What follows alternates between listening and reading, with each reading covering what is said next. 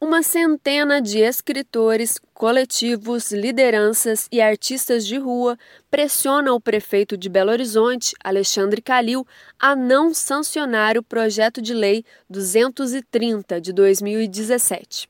O texto já foi aprovado em dois turnos pelos vereadores da capital e propõe uma contraposição entre o grafite e o picho na cidade. O projeto final foi enviado a Calil no último dia 12. Caso sancionado, o Poder Municipal irá reconhecer a prática do grafite como manifestação artística e cultural e estabelecer penalidades para a prática da pichação. O PL determina uma escalada de multas contra os pichadores, que variam de 5 a 20 mil reais contra a proposta de criminalização do picho e tentativa de criar rivalidade entre pichadores e grafiteiros, mais de 107 coletivos e personalidades, especialmente do hip hop, endereçaram uma carta ao prefeito Alexandre Calil pedindo o veto integral do texto.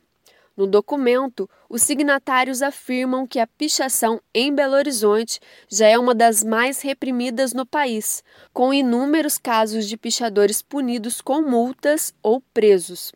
Os signatários da carta afirmam ainda que, abre aspas, destacamos aqui o uso da tipificação por formação de quadrilha, usado para aumentar a pena de pichadores investigados na capital mineira bastante atípica na jurisprudência, mas já utilizada algumas vezes por aqui, gera punições pouco razoáveis para quem está apenas escrevendo nos muros. Fecha aspas.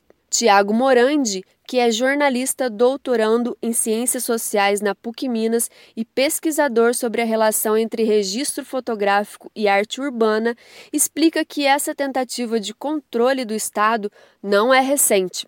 Ao contrário, tem raízes coloniais. Uma tentativa de segregar ainda mais a arte periférica, né, essa arte da pichação, tentar criar uma guerra que não existe, né? Tenta criar e colocar o grafite em oposição à pichação e vice-versa.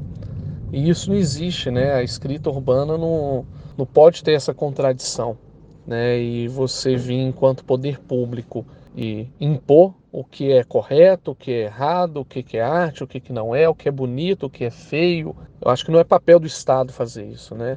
Não é papel do Estado chancelar a possibilidade de uma guerra estética na rua, né? O projeto de lei 230 de 2017, que legaliza o grafite como expressão artística e criminaliza as pichações, segue à espera de veto ou sanção do prefeito de Belo Horizonte, Alexandre Calil.